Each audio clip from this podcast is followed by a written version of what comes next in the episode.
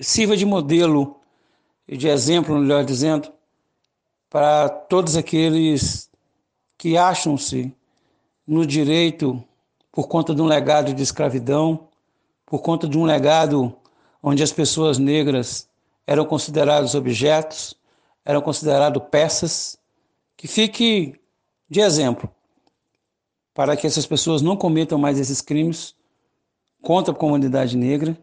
e que todos aqueles e aquelas que ousarem fazer isso sejam condenados de acordo com o que estabelece a justiça. A justiça foi feita no caso de George Floyd e outros tantos George Floyds no Brasil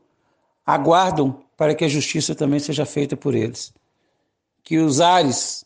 verificados nos Estados Unidos de hoje cheguem até o Brasil e que a impunidade